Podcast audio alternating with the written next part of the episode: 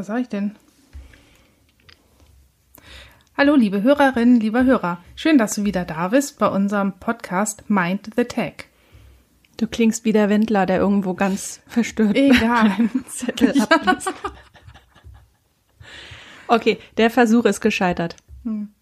Der Plan war, dass Katrin heute mal die Begrüßung macht. Ähm, aber an deinen Schweißausbrüchen erkenne ich gerade.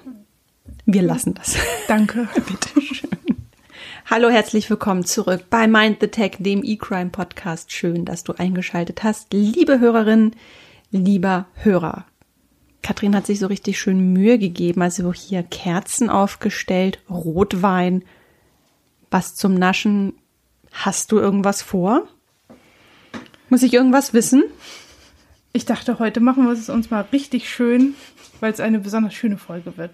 Na, das hoffen wir. Wir haben natürlich wieder einen sehr markerschütternden Fall dabei, einen echten Wirtschaftskrimi, würde ich sagen.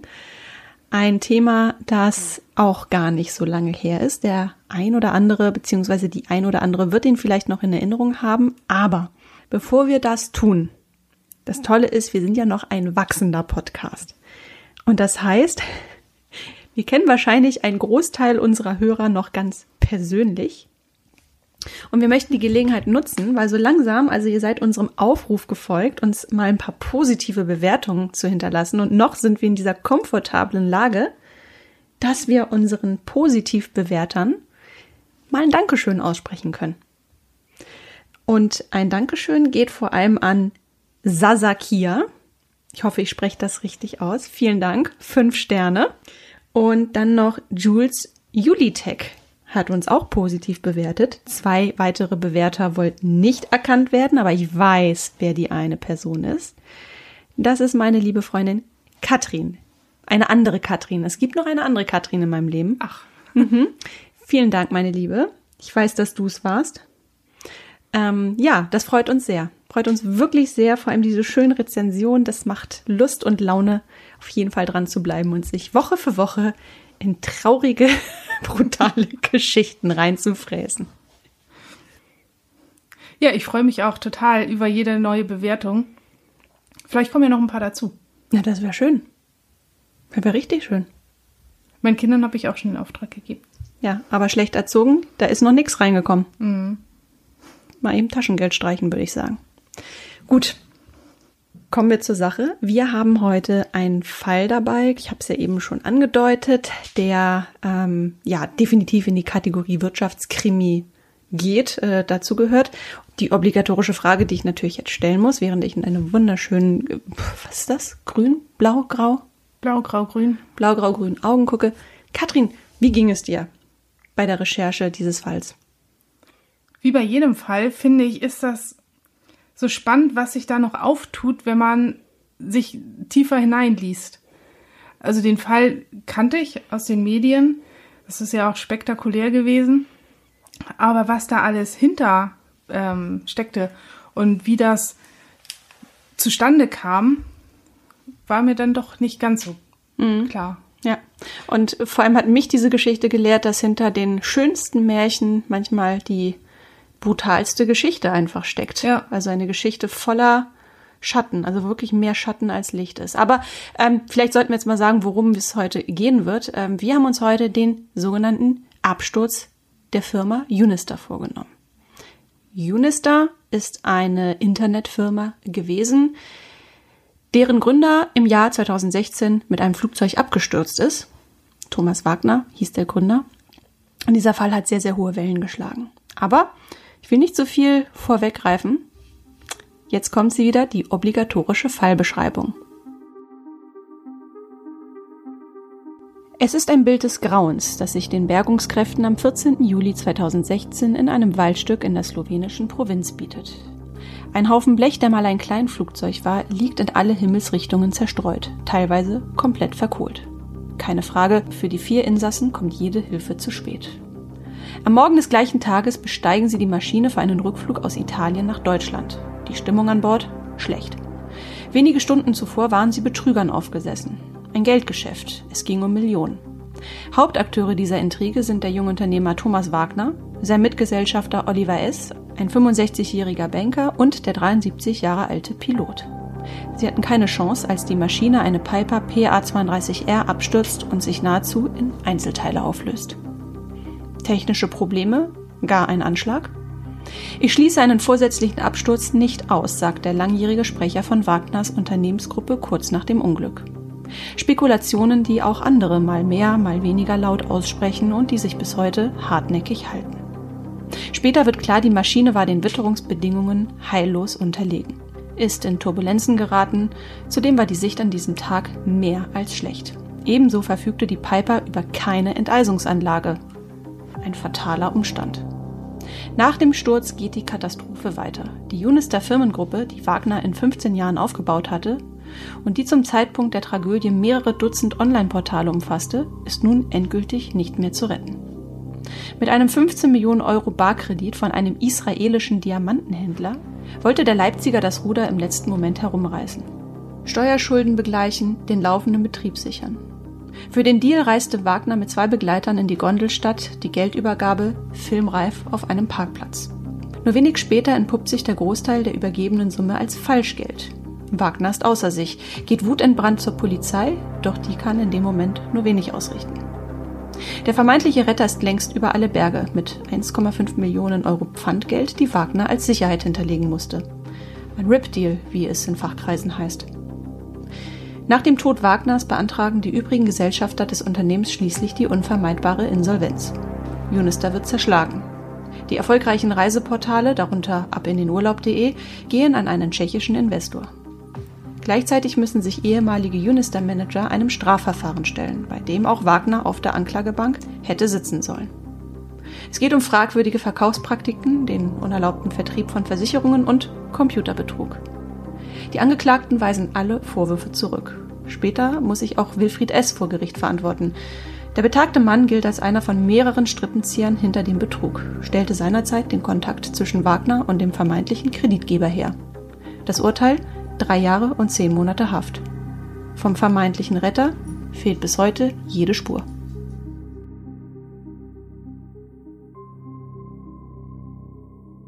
Das ist der Plot eines klassischen Spielfilms, würde ich sagen. Ja. Weißt du, woran mich das auch ein bisschen erinnerte? Na, schieß los. An unsere Love Scam-Folge. Okay. Das musst du mir mal erklären. Naja, weil es da auch so einen ganz dubiosen Typen gab. Mit einer komischen Geldmasche. Okay, alles klar. Ja. Und am Ende saß man ja ohne was da. Mit nichts da. Nichts ja. da. Ja, nur dass das hier so um einiges ähm, tragischer war, also mehr Ja. dran hing ähm, und hier eben nicht nur eine Existenz ähm, zerstört wurde, sondern gleich mehrere. Ähm, wenn man auch die zahlreichen MitarbeiterInnen mit einkalkuliert, die folglich ihren Job verloren haben. Ja. Und das Vertrauen natürlich. Ja, die Geschichte von Unistar war ja eigentlich eine total vielversprechende. Das ist so eine, ja, das ist so ein bisschen diese vom Tellerwäscher zum Millionär-Story, nur dass sie in Deutschland spielt und unter anderen Bedingungen stattfindet. Aber diese Filmgeschichte an sich, die ist ja wirklich, also erstmal super spannend gewesen. Ne? Also der äh, Thomas Wagner, äh, der Name fiel jetzt schon öfter, der Gründer von Unistar, der Mastermind sozusagen, ähm, das ist schon eine spannende Figur irgendwie. Der war noch gar nicht, der war ja noch gar nicht so alt. Ja, der ist 78 geboren. Mhm. Also ein Jahr jünger als ich sogar. Ah, okay. Jetzt weiß ich endlich, wie alt du bist, ja. Das heißt, er ist zum Zeitpunkt des Absturzes noch nicht mal 40 Jahre alt Nee. gewesen. Und hatte bis dahin aber schon, also hat schon einiges erreicht in dem Alter. Ja, und was ich auch so sympathisch fand, der hat ähm, studiert, ich glaube BWL, Ja, an der Uni Leipzig und hat sich dann Programmieren selbst beigebracht. Und daraufhin eine eigene Firma gegründet. Ich, ich finde diese Geschichten, also das ist ja so ein bisschen diese digitale Version vom Ja. Tellerwäscher zum Millionär, hat sich einfach mal Programmieren beigebracht. Ich habe ja höchsten Respekt davor, weil ich habe das auch mal versucht oder ich probiere mich da immer wieder ein bisschen aus. Und also so einfach finde ich es ja dann doch nicht. Also ich finde es, also man kommt schnell in so einen Modus, dass man sagt, so kleine primitive Dinge, die kriegt man wirklich tatsächlich schnell programmiert. Aber wir haben es ja hier mit einem sehr erfolgreichen, mit einer sehr erfolgreichen Unternehmensgruppe zu tun. Ähm, also das ist mal mehr als ein bisschen primitiv programmieren, ne? Aber der hat sich da reingefuchst. Der hat einfach erkannt, ähm, ich glaube, der war zu dem Zeitpunkt in einer Unternehmensberatung tätig, der hat ein Praktikum gemacht. Dort hatte er äh, irgendwie wohl Blut geleckt oder irgendwie ähm, ja Erfahrungen gemacht, die ihn irgendwie nochmal animiert haben, voll auf dieses Internet-Business zu gehen. Ne? Also er hat das Internet als eine ganz, ganz große Geldmachmaschine betrachtet. Und das muss, zu dem Zeitpunkt muss da irgendwie so dieser Schalter in ihm umgelegt worden sein. Ja, das war ja auch die Zeit. Das sprießte ja. Das, äh, die, die, die digitalen Firmen sprießten nur wie, ja, wie, wie Gras aus dem Boden. Es war Wahnsinn, was in Deutschland passierte. Also wenn ich das jetzt richtig recherchiert habe, dann ähm, war am Anfang gar nicht die Rede, ein Reiseportal aufzuziehen. Unistar ist ja vor allem für ab in den Urlaub.de und Flüge.de so groß geworden. Am Anfang hatte der was ganz anderes im Sinn. Ja, er wollte ein Studentenportal bauen, hat er auch gebaut. So ähnlich wie ähm, StudiVZ, was dann danach kam. Ähm, es ging, glaube ich, in erster Linie um Diplomarbeiten tauschen, schwarzes Brett als digitale Version, bisschen flirten. Ja, und das Lustige ist, dass, ähm, weißt du, wie der Name Unistar zustande kam? Nee, erzähl mal. Der hat nämlich, ähm, er hat ja geguckt, was passiert in Amerika. Und da gab es tatsächlich schon eine Art ähm, Napster für Studenten, also wo tatsächlich auch äh, Aufsätze und alle Formen geistigen Eigentums ähm, getauscht werden konnten.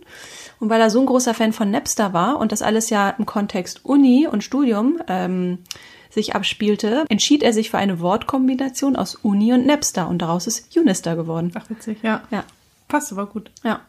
Aber er hat schon, äh, ja, das Problem mit dem Urheberrecht. Das ist ihm auf die Füße gefallen und ähm, da gab es diverse Abmahnungen. Äh, jedenfalls hat er dann von diesem Geschäftsmodell abgelassen. Und dann zwei, drei Denkschleifen weiter war plötzlich dieses Reiseportal da. Ab in den Urlaub.de. Finde ich ein super Domainname. Ab in den Urlaub. Klingt gut. Man hat ja auch irgendwie immer noch diese Melodie im Kopf, ne? Ja. Ab in den Urlaub. Es geht ja auch nicht aus dem Kopf. Ja, und das war so ein bisschen, das war, das war der Anfang. Er hatte damals sich mit ein paar Kommilitonen zusammengetan. Ähm, die gelten auch zumindest der Legende nach als Mitgründer, aber er war der Kopf, Ja. der Mastermind. Dann ging eigentlich eine beispiellose Expansionsstory los. Ja, sie waren nicht lange alleine. Und sind dann erst in so ein Gründerzentrum gezogen. Und dann auch ziemlich schnell haben sie sich ausgebreitet in Leipzig im Barfußgässchen. Okay, du sagst das, als wäre das jetzt was ganz. Das, ist- das ist so ein, ich war mal in Leipzig Ah, und das okay. ist so ein, so ein ganz süßes kleines Gässchen mit äh, Kopfsteinpflaster und überall so Cafés und oben sind dann so die Geschäftsräume. Es war, glaube ich, so ein, so ein Jugendstilbau oder so. Ja. Ne? Die, die Treue zu Leipzig, die Nähe zu Leipzig, die sollte auch ein wesentliches Markenzeichen äh, der Unternehmenskultur bleiben, denn Unistar ist bis zum Schluss in Leipzig geblieben. Hat aber eine Erfolgsgeschichte gehabt, die man sonst auch im Silicon Valley eigentlich, eigentlich finden könnte. Ja. Total charmant irgendwie. Ja, ich glaube, im Schatten von denen haben sich dann noch ganz viele andere IT-Firmen oder ja, digitale Firmen angesiedelt. Also super für den Standort eigentlich. Ja. Ja, Wagner hat einfach wahnsinnig schnell erkannt, dass er mit dem Thema Reisen einfach ein, ein ideales Umfeld hatte. Das war ja eine unfassbar verkrustete Industrie. Ne? Also überleg mal, wie hast du früher Reisen gebucht oder deine Eltern? Man ist ins Reisebüro gegangen ähm, oder in Reiseagenturen. Äh, Da gab es gar kein Vertun. Das war die erste Anlaufstelle. Und auch als das Internet schon längst da war, ist man noch in ein Reisebüro gegangen. Ja. Und man hatte so diese dicken Reisekataloge, wo man dann mal reingucken konnte und sich da was aussuchen konnte. Aber ja, so, so ein individuelles Reisen gab es gar nicht. Nee. Und das hat er erkannt als äh, Markt mit großem Potenzial. Und ähm, also wann fand die Firmengründung statt? Das ging ja ungefähr so 2001, 2002 los. Erstmal diese ersten Versuche, Studentenportal, dann relativ schnell ähm, ähm, ab 2003 ist er dann in die Vermittlung von Urlaubsreisen gegangen und keine drei Jahre später ähm, hatte er schon mehr als 100 Mitarbeiter. Ja, Wahnsinn, ne? Krass, ne?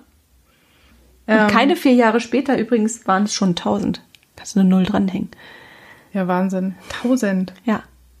Und ich habe gelesen, die waren auch alle sehr jung und das war so ein, so ein ganz hippes Unternehmen. Die Räume sollen nicht so schön gewesen sein, da hat er wohl nicht so viel Wert drauf gelegt. Ja, das, ähm, das äh, ist, habe ich auch in meinen Recherchen rausgefunden. Generell Luxus war ihm, hat ihm überhaupt nichts bedeutet. Ich habe mal gelesen, tatsächlich, wenn der ähm, selbst in Urlaub gefahren ist, ist er einfach nur Zelten an die Ostsee gefahren. Witzig. Ja. Sein einziger Luxus war ein Porsche Boxster. Mehr nicht. Aber gut. Kommen wir zurück zu dieser ähm, atemberaubenden Firmengeschichte. Ähm, lustigerweise hat es ja nicht lange gedauert und schon standen die ersten Investoren vor der Tür. Ähm, der Holzbrink Verlag zum Beispiel, das war ja so die Zeit, da haben Verlage ähm, viele junge digitale aufstrebende Unternehmen gekauft. Holzbrink Verlag, sehr große Nummer, ähm, die hat er eiskalt abblitzen lassen. Ja, ich glaube, er mochte auch nicht so gerne ähm, seinen Erfolg teilen. Er wollte, glaube ich, so der Kopf äh, und als einziger Kopf das Ding richtig erfolgreich machen. Er wollte es allen zeigen. Das ist ja auch so eine Beschreibung, die öfter durchkommt. Ich, ich weiß nicht, ob er, was da war, dass er so einen innerlichen Antrieb hat, ob es vielleicht auch seine DDR-Wurzeln sein könnten, seine Kindheit in der DDR, ich weiß es nicht. Aber ja, du sagst es richtig, es allen zeigen wollen, das war so sein Antrieb. Also so eine Unternehmerwut im Bauch. Ja, aber ich glaube, so gerade dieses, dieses Ost-West-Ding war ihm schon auch sehr wichtig, dass man auch als Ostdeutscher sehr erfolgreich sein kann.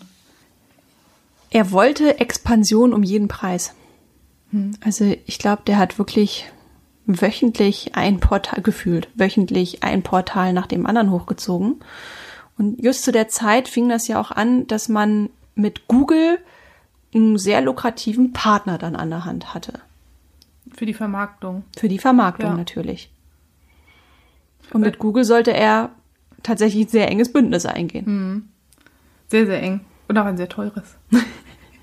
Vielleicht magst du mal ein bisschen erzählen, ähm, wie funktioniert, wie, was für, für was für ein Modell haben die sich denn entschieden? Also wie haben die sich eigentlich online vermarktet? Weil sie haben sich vor allem online vermarktet. Also da Ja. gab es jetzt nicht die klassischen Flyer oder so. Ja. Das war die Zeit, wo ähm, Google auch gestartet war. Ähm, also ich weiß, 2001 zur Firmengründung gab es Google, glaube ich, noch nicht wirklich in Deutschland. Zumindest gab es noch nicht dieses ähm, AdWords äh, Ja. oder Advertising-Modell äh, im großen Stil natürlich. ja. Ne? Und er hat dann ganz viel Wert darauf gelegt, dass er als erster Treffer zu allen möglichen Begriffen gefunden wird. Also zu passenden Begriffen wie Last-Minute-Reisen, ähm, Urlaub, Flüge, günstig, verschiedene Ländernamen. Und da wurde er dann halt als erster Treffer oder an der Seite als ähm, Werbeanzeige. Naja, es gab Zeiten, da hast du irgendwie was, äh, einen Suchbegriff eingetippt, der äh, reisespezifisch war. Und die ersten vier, fünf, sechs Anzeigen, auch wenn es nicht sofort ersichtlich war, waren Unister-Anzeigen. Ja. Dafür hat er dann ganz viele Domains registriert. Ähm, wie viele Domains hatte er denn? Fast 40.000, 38.000. Wozu registriert man sich 40.000 Domains? Ja, was er gemacht hat, also er hat ganz viele Hotelnamen äh, registriert, ähm, damit die Leute denken, sie können direkt bei diesem Hotel ein Schnäppchen machen, wenn sie direkt da buchen. Aber das führte natürlich zu ihm. Und die haben sich dann zum Teil auch aufgeregt. Das heißt, die haben sich ja Domains gesichert, bei denen der ahnungslose Nutzer ausging, zum Beispiel im Marriott Hotel, dass er tatsächlich im Marriott Hotel Frankfurt oder so landet. So, und vielleicht, wenn die offizielle Domain, also ich äh, überlege mir das jetzt gerade so, äh, Marriott minus Frankfurt ist, dann hatte er sich Marriott Unterstrich oder Punkt Frankfurt gesichert. Ja. So, Also dieser, dieser, dieser kleine Hebel, den man nur so ein bisschen, dieses kleine Detail, äh, das man ändert und das aber den ahnungslosen Nutzer in dem Glauben lässt, ach, das ist ja, das ist ja da, da will ich ja hin. Genau. Es hatte auch SEO-Gründe, weil sobald das Suchwort, wenn du jetzt zum Beispiel direkt das Hotel Marriott in, in Hamburg finden willst und das in Google eingibst, dann kommst du natürlich als erstes auf den Treffer, der das auch im Namen hat. Und so konnte er dann zu ganz vielen Worten, die er als Domainname Mhm. schon hatte, auch ganz oben gerankt werden. Er hatte sich natürlich auch zunutze gemacht, dass damals eben gerade auch die etwas, nicht gerade die großen Ketten, sondern die kleineren Hotels vielleicht noch gar nicht so weit waren, Ja. dass sie eigene äh, Webpräsenzen hatten. Und äh, keine Ahnung, angenommen, da ist jetzt so eine kleine Pension, ähm, die keine Domain hatte, äh, hat er sich das zunutze gemacht und hat die Domain sich einfach geschnappt. Keine Ahnung, Landhaus Müller Ja. oder so. Die hat er sich geschnappt und ähm, es, gab, es gibt eine Dokumentation, eine sehr gute, zu diesem ganzen Fall. Und ähm, da gab es natürlich auch böse Anrufe. Ja, So. natürlich sind die sauer. Natürlich sind die sauer, aber ich glaube, er konnte sich einfach dann darauf verlassen, ja, wenn du so langsam bist, dann hast du halt Pech gehabt. Ja. Und da hatten wir, glaube ich, auch noch den Fall, dass die Gesetze noch gar nicht so weit sind. Mhm. Ich glaube, wenn du jetzt das Hotel, weiß nicht, Goldene Gans hast, dann wird dir das auch zugesprochen. Ja. Gab es nicht mal so einen so Fall mit der Domain madonna.com, dass irgendjemand sich die mal gesichert hat und es tatsächlich bis vors Gericht ging, weil die eigentliche Künstlerin die für sich beanspruchen wollte und das, ich glaube, sie hat sogar am Ende recht bekommen, weil am Ende der, ähm, weiß jetzt nicht, gesellschaftliche Relevanz oder Gewohnheit, ich weiß es nicht, Irgend Marke. Marke einfach dann für sie sprach. Irgendwie. Ja. Ja, und dazu kam noch die Google Arbitrage. Er hat nicht nur Worte ähm, gebucht, zu, die zum Thema passen, also zu Touristik, Reisen, sonst was, sondern er hat auch so Worte gebucht wie Kühlschrank oder Staubsauger für dich kaufen. Oh ja, oh ja, das, das ist eine richtig linke Nummer. Ja, Also du denkst zum Beispiel, du buchst jetzt eine Reise, keine Ahnung, Goldene Gans, du hast es eben gesagt. Und ähm, weil er ja auch irgendwann nicht mehr nur Reisen verkaufen wollte, sondern auch ähm, in den Handel gegangen ist, ähm, was hat er noch gemacht? Also er hat ja irgendwie versucht, alles irgendwie zu verkaufen. ja, Bis der ist auf einer Seite gelandet, die überhaupt nichts mit dem zu tun hatte, was, was du gesucht hast. ja. Dann klickst du weiter und bist wieder auf einer Seite. Also du wirst richtig durch so einen Funnel, wie es so schön heißt, gejagt, bis du dann irgendwann mal da landest, wo du hin willst. Und auf dem Weg dahin hast du möglicherweise spontan was gekauft oder Ja, keine Ahnung. So richtig linke Nummer. das äh, hat Google dann auch irgendwann unterbunden. Das war natürlich total gegen die Geschäftspraktiken. Einmal das mit diesen ganzen Domains, dann hast du nämlich das Problem Duplicate Content. Er hat ja nicht für jede Domain eine eigene Seite. Also wo kommen wir denn da hin, wenn er jetzt 38.000 eigene Internetpräsenzen schafft? Ähm, das war natürlich alles Weiterleitung auf seine Ab in den Urlaub oder sonstige Seiten. Ähm, das war eigentlich verboten. Und auch das Werben mit falschen Keywords, also dieses Google Arbitrage, das war eigentlich auch verboten. Aber Google hat nichts gesagt, weil sie sich das natürlich auch ganz wunderbar von ihm bezahlen lassen haben. Bis zu 100 Millionen pro Jahr. Es ist wahnsinnig viel Geld über die über Google geflossen. Und ähm, das war ja auch der ganzen Branche ein Dorn im Auge. Er war ja verschrien als der Typ, der der beste Kumpel von Google ist sozusagen. Der Ja. Google-Versteher, glaube ich. Ne? Und das war den, ich sag mal, tradierteren ein ein Dorn im Auge auf jeden Ja. Fall irgendwie. Es ist bei Google ja wahnsinnig wichtig, dass du unter den ersten fünf Treffern bist. Ja, wer, geht auf geht schon auf die zweite Seite, ne? Dabei finden auf den hinteren Seiten eigentlich die ganz spannenden Sachen eigentlich statt, ne? Ja, er hat einfach durch diese, er hat durch diese Konstrukte, durch diese Systeme einfach über diese Werbeeinnahmen im Prinzip ähm, den Umsatz gesichert. Ähm, natürlich auch über den Vertrieb von Reisen. Also es, es, äh, es heißt tatsächlich, dass er bis zu 10% Provision bekommen hat für eine Reise Ja. also einstreichen konnte. Zwischenzeitlich gehörte Unistar zum einem der größten Reisevermittler schlechthin und hat so ähm, Anbieter wie TUI oder Thomas Cook ähm, oder Star Travel weit nach hinten abgedrängt. So nur die Deutsche Bahn, an der ist er nicht vorbeigekommen, zumindest im Jahr 2012 und 2011. Das sind die Daten, die ich jetzt hier gerade vorliegen habe. Aber der hat es bis ganz nach oben geschafft. Ja. Aus der Studentenbude raus. Aus der Studentenbude raus, ja, ins Zelt. genau, aber er, er war ein Schwergewicht. Ja. Und hatte nicht ein einziges Reisebüro, ähm, nicht eine, also keinen physischen Laden, in dem man reingeht, sondern das spielte sich alles online ab. Ja. Also er hat einfach meiner ganzen Branche ganz elegant den Fuckfinger gezeigt. Das fanden die nicht witzig. Nee, Aber sie konnten ja nichts machen. natürlich Also- nicht. Mit seiner Google-Liaison kam sie halt auch nicht dran vorbei. Du hast ja eben angesprochen, dass es ja dann irgendwann diesen Rüffel von Google gab. Also es gibt ja eine Policy, ähm, die ja ganz klare Spielregeln aufweist, an die sich jeder zu halten hat. Und ähm, das Verhältnis von Google und Wagner, wir haben es ja eben angesprochen, das war ja immer ein sehr freundschaftliches und er hat sich echt daneben benommen. Also er hat wirklich also wettbewerbswidrig gehandelt. Und die haben ihn immer wieder ermahnt, wie so ein Lehrer. Wie so ein Lehrer, der nicht möchte, dass sein Lieblingsschützling ihm entgleitet und haben mehrfach angemahnt. Drittes, viertes Mal. Und irgendwann kam mal so eine Mahnung, die muss gewirkt haben. Ja. Die war wahnsinnig lang. Ich habe nur gelesen, dass die fast 100 Seiten lang war, wo sie erklärt haben, was er alles falsch gemacht hat. Genau. Also andere wären längst gesperrt worden. Er hat dann ähm, tatsächlich die, äh, nicht die Flucht nach vorne, er hat dann tatsächlich den Rückzieher gemacht und hat gesagt, okay, bevor ich es mir mit Google verprelle, dann lasse ich das jetzt. Ich glaube, hier ging es vor allem um das ganze Thema Domain-Grabbing. Ähm, das Problem ist, dann brach ihm eine Einnahmequelle weg.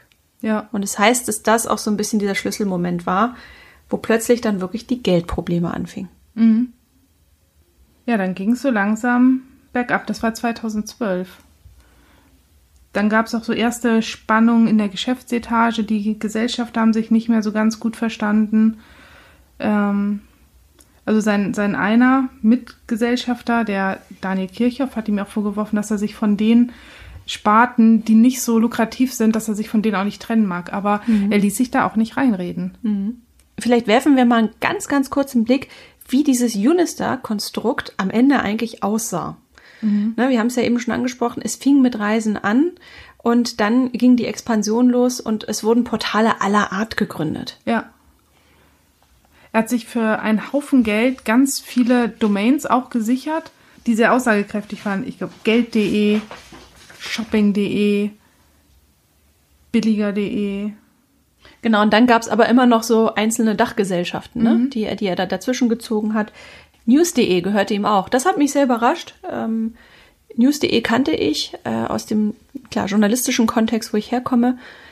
Hat es nie zu einem wirklich relevanten Medium geschafft. Aber ich finde, das symbolisiert so, ähm, so ja dieses, dieses Schuster bleibt bei deinen Leisten Ja. irgendwie. Also wenn du echt gut in Sachen Reise bist, ähm, bleib doch lieber dabei und mach nicht ein Newsportal auf, das, äh, äh, das es einfach auch schwer hat in diesem Newsmarkt, weil es einfach schon viele etablierte gab.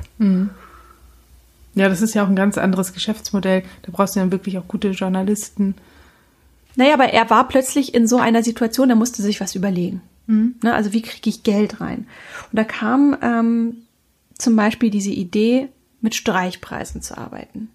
Berühmter Marketing-Gag. Ja. Suggerieren, man würde ein Schnäppchen schlagen. Aber da fällt man auch gerne drauf rein. Ja, das Problem ist, ähm, es lässt sich leicht nachvollziehen, Ja. dass äh, wenn ein Streichpreis nicht äh, echt ist. Das haben ja dann auch ziemlich schnell Stiftung Warentest und äh, Ich glaube, der ganze andere. Wettbewerb, die Anbieter selbst irgendwie, haben einfach gesagt, Moment mal, der Streichpreis geht von einem 10% teureren Preis aus. Das ist überhaupt nicht der Originalpreis. Also er hat über Streichpreise versucht, also über so einen psychologischen Hebel. Es gab so eine Gutscheinoffensive. Ja, wo er Gutscheine ausgegeben hat, die aber nur ungern bezahlt hat. Da gibt es übrigens auch äh, schöne Beiträge auf YouTube. Ja. Das Dilemma mit den Unister Reisegutscheinen. Ähm, auch das ein Hebel, den er versucht hat zu bedienen. Und auch ganz viele komische, vorausgewählte Zusatzkosten, die man dann auf dem Weg der Reisebuchung Ja. äh, gesehen hat. Und eigentlich gab es ja damals schon ähm, die Auflage, dass man das aktiv anhaken muss. Aber bei einigen Sachen war das so, dass er das halt andersrum formuliert hat und dass man schon sehr, sehr, sehr genau lesen musste, was man da tut in diesem Prozess der Reisebuchung. Und Also- auch Hast du schon mal auf Vistaprint versucht, eine Visitenkarte drucken zu lassen? Das ist auch Wahnsinn. Ähm, ja. Ähm, Und auch dieser ganze Prozess war einfach sehr lang. Ähm, dass man er sich wird einfach mit der Geduld des Seiten- Nutzers gespielt. Genau. Wir hatten das damals, ich habe damals in so einem ähm, Frage-Antwort-Portal gearbeitet. Und da hatten wir es dann irgendwann auch so gemacht, dass man erst seinen Beitrag eingeben sollte und sich dann registrieren, weil dann hast du ja schon quasi Zeit investiert und ausformuliert. Das ist ja Link. Ja. War das www.fragmutti.de? Das war Nee. mal echt meine Lieblingsseite vor 20 Jahren. nee, das war eine andere. Äh, Und das hat ihn auch unter anderem ähm, später auf die Anklagebank gebracht. In einem Prozess, den er ähm, nicht mehr erleben sollte. Ähm, er hat auch Versicherungsprodukte verkauft. Ja, er hat das ja nicht so gesehen, dass das Versicherung war. Generell hat er ja auch sich für diese ganzen Auflagengeschichten, Regulierung, Gesetze nicht interessiert. Nee, er hatte aber ziemlich viele Anwälte, aber ich glaube, da ist auch wieder so seine Persönlichkeit. Er lässt sich halt auch nicht gern was sagen. Ja, und der Erfolg gab ihm ja am Anfang recht, ne? Also überleg mal, der hat ähm, 2008, äh, sehe ich hier gerade, lag der vermittelte Reiseumsatz bei etwa 330 Millionen Euro. 2008, ja. Ähm, er hat Büros in mehreren Städten eröffnet. Er hat einen eigenen Reiseveranstalter auf den Markt gebracht. Ja, also hat nicht nur bei anderen Dritten eingekauft, sondern einfach irgendwann auch mal einen eigenen Reiseveranstalter gegründet und war zwischenzeitlich der größte Arbeitgeber in Sachsen. Er ist ja immer treu geblieben. Hat viel Geld durch die Wirtschaftsförderung eingestrichen. Acht Millionen Euro habe ich gelesen. Ja. Also ein florierendes Business. Ja, ich finde das auch schön, wenn man in seiner Gegend bleibt. Also 2009 war die halbe Milliarde auf jeden Fall schon erreicht. Und das war etwa sieben Jahre nach der Gründung. Ich das mal? Halbe Milliarde nach sieben Jahren. Und, und überhaupt der Wert der vermittelten Reise, der war im Milliardenbereich. Niedriger, einstelliger Milliardenbereich. War schon nicht schlecht. Allerdings. Also ja, Also da wundert es mich nicht, dass jemand mit so einer Art dann auch durchkommt. ja, Ne, wenn der Erfolg dir recht gibt, dann kannst du dich wie die Sau im Wald verhalten. Er soll ja ein total ähm, sympathischer, bescheidener Typ gewesen sein. Der soll auch nicht unnahbar gewesen sein.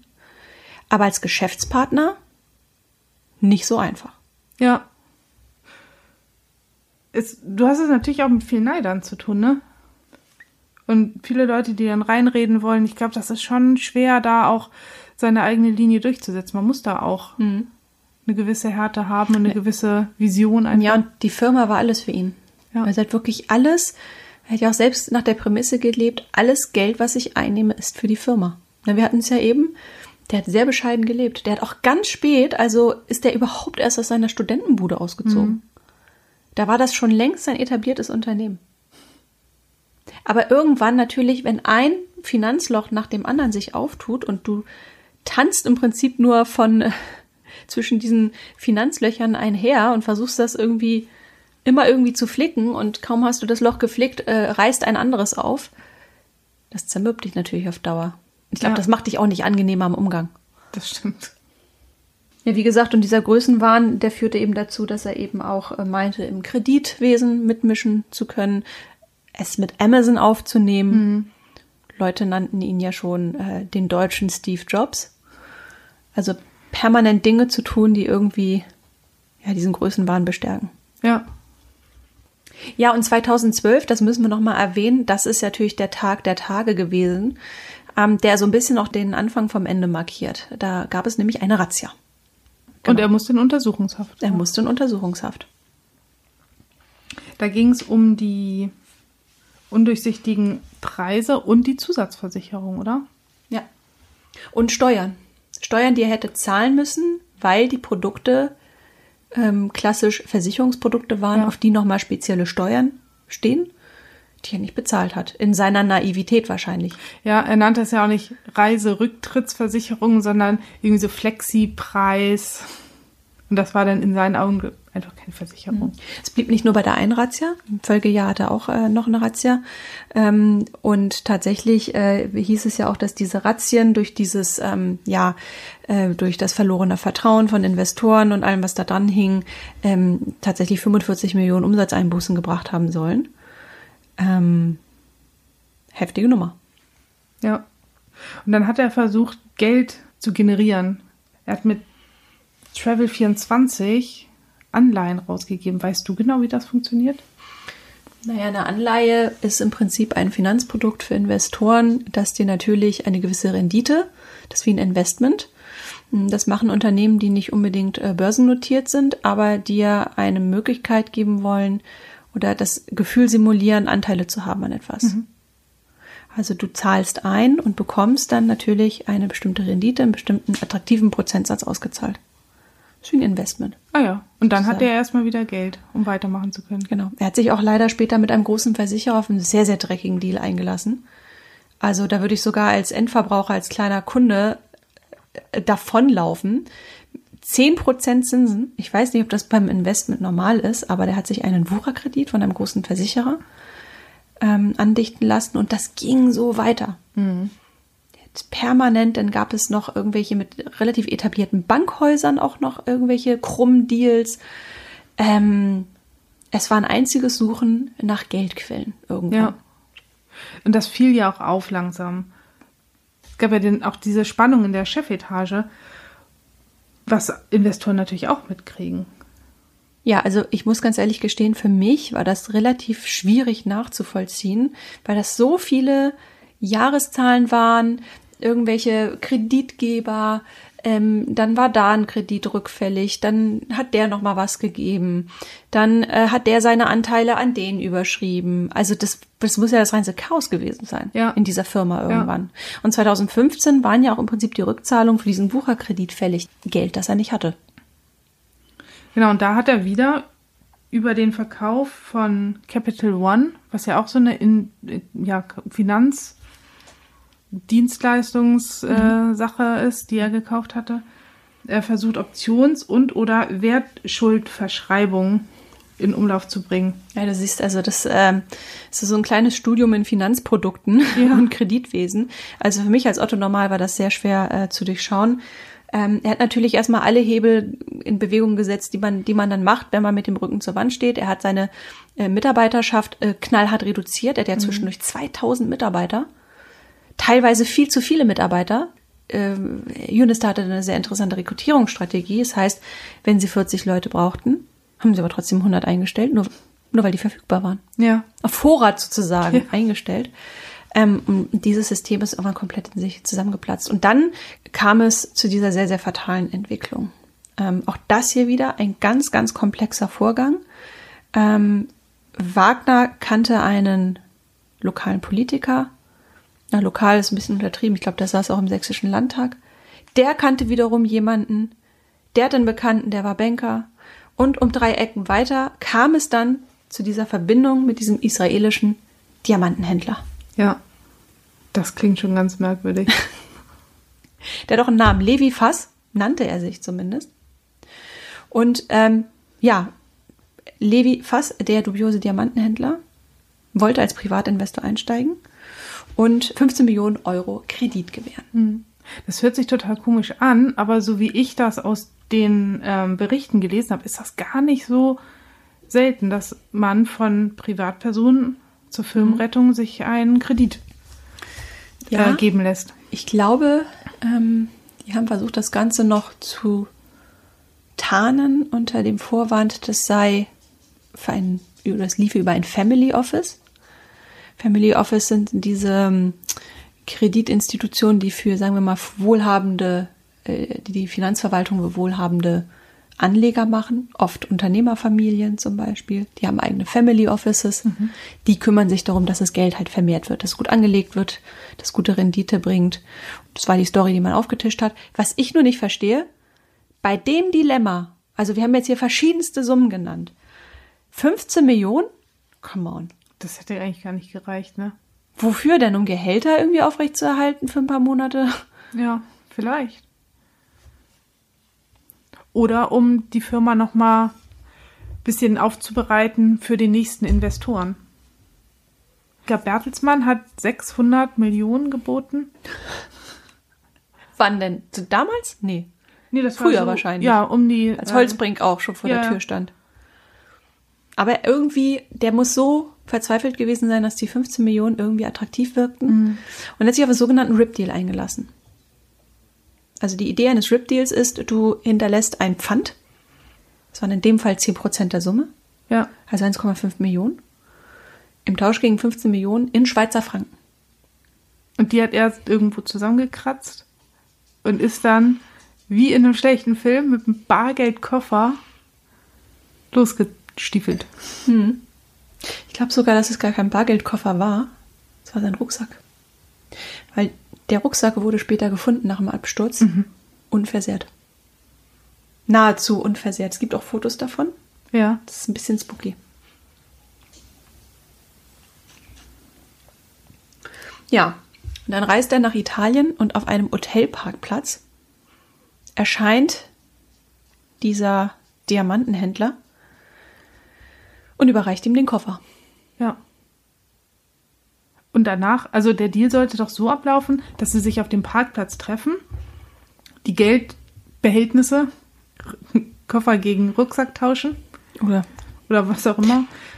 Und dann aber sich wieder bei einer Bank zusammentreffen, um den Kreditvertrag zu unterschreiben. Ja, und da ist der halt nicht erschienen. Ja. Der dubiose Diamantenhändler. Und, Und, dann, die Bank war zu. ja, und dann kommt noch dazu, dass sie sich dann einfach mal den Geldkoffer angeguckt haben. Und ähm, der hat das ganz geschickt gemacht. Der hat ähm, die, das Geld, also die oberste Schicht war Echtgeld und die untere Schicht war Falschgeld. Da stand auch noch Faximilie drauf. Und die hat er so verbunden, die Bündel, dass du richtig erstmal ein bisschen Aufwand betreiben musstest, um die zu entknoten. Und ich stelle mir ihn gerade vor, wie er den Koffer aufmacht und das Elend sieht. soll danach seine Freundin angerufen haben. Seine langjährige Freundin, die auch in der Firma arbeitete. Und er soll völlig außer sich gewesen sein. Klar, Ja. ist er zur Polizei gegangen, aber was sollen die machen? Die können eine Strafanzeige aufnehmen, aber Nee, also dass der weg ist. ich versuche gerade so nachzuvollziehen, wie fühlt sich das eigentlich an? Ich Wenn du kann's nicht so betrogen worden bist. Es ist ja nicht so, dass es ein Gespräch gab, ein Telefonat und dann kommt der dir, sondern das ist ja eine wochenlange Kommunikation gewesen. Also du baust ja Vertrauen auf irgendwie. Du sprichst, du stellst die Rahmenbedingungen her und dann sowas. Ja. Die hatten ja auch schon ein bisschen Zweifel, weil das ihnen auch komisch vorkam. Und warum aber? Er hat's gemacht. Ja. Naja gut, es blieb nichts anderes übrig. Sie mussten zurück nach Deutschland. Und sie hatten ja dieses Kleinflugzeug gemietet. Und sie waren über Slowenien. Und da muss es einen krassen Wetterumschwung gegeben haben. Der Pilot, eigentlich ein sehr versierter Pilot, ich glaube auch Fluglehrer, 73 Jahre haben wir ja im Intro gehört. Und dann ging eigentlich alles sehr, sehr schnell. Ähm, das Flugzeug stürzte ab. Ähm, ich denke mal, dass es ähm, zu tief geflogen ist. Es ist nämlich über einem Wald abgestürzt. Ja. Ähm, ja, und alle Insassen, also ein Mitgesellschafter, der übrigens eine Frau und drei Kinder hinterlässt oder hinterlassen hat, ein, ein Banker, also ein Begleiter fürs äh, Geldgeschäft, wahrscheinlich um das zu beaufsichtigen, und der Pilot kommen ums Leben. Ja, sind auch sofort tot. Das brennt noch. Mhm. Ist nicht mehr viel übrig. Es heißt, dass die Maschine keine Enteisungsanlage hatte. Wozu braucht man die? Also ich weiß nur, dass Temperaturabfälle in der Höhe sehr schnell passieren können. Und dann brauchst du so eine Enteisungsanlage, um die Tragflächen irgendwie zu enteisen. Ja, und das Höhenruder. Also, Das man übrigens drei Monate später erst gefunden hat. ja, das war ungewöhnlich weit weg, habe ich gelesen. Und eben noch dieser unversehrte Rucksack. Ja. Naja. Und danach war klar, ähm, als dann der Absturz war, hat sich das wie ein Lauffeuer rumgesprochen. Lauffeuer, das ist natürlich ein bisschen makaber in dem Zusammenhang. Und ähm, für Unistar war es dann der endgültig, endgültige Durchstoß. Ja. Sie haben ein paar Tage danach direkt Insolvenz angemeldet. Und das Lustige, nein. Und das Tragische, wo du es gerade sagst, ist, dass der Ki- äh, Kirchhoff, der Mann für die Finanzen, auch Jugendfreund von Wagner, alles getan hat, um noch irgendwie das Ruder rumzureißen. Er hat auch an diese Firma sehr geglaubt, aber zwei andere Mitgesellschafter haben ohne sein Wissen einen Insolvenzantrag gestellt. Der war so schnell und wohl angeblich so stümperhaft zusammengeschustert, dass später dann von Insolvenzverschleppung und falschen Angaben die Rede war, aber der Kirchhoff hat selbst nur aus den Medien davon erfahren. Also hat Nächte investiert das da noch irgendwie zu retten. Obwohl die ja vorher auch einen ganz großen Streit hatten, er und Ja. Thomas Wagner. Die haben sich ja in zweit, das war ja auch in, in sämtlichen Medien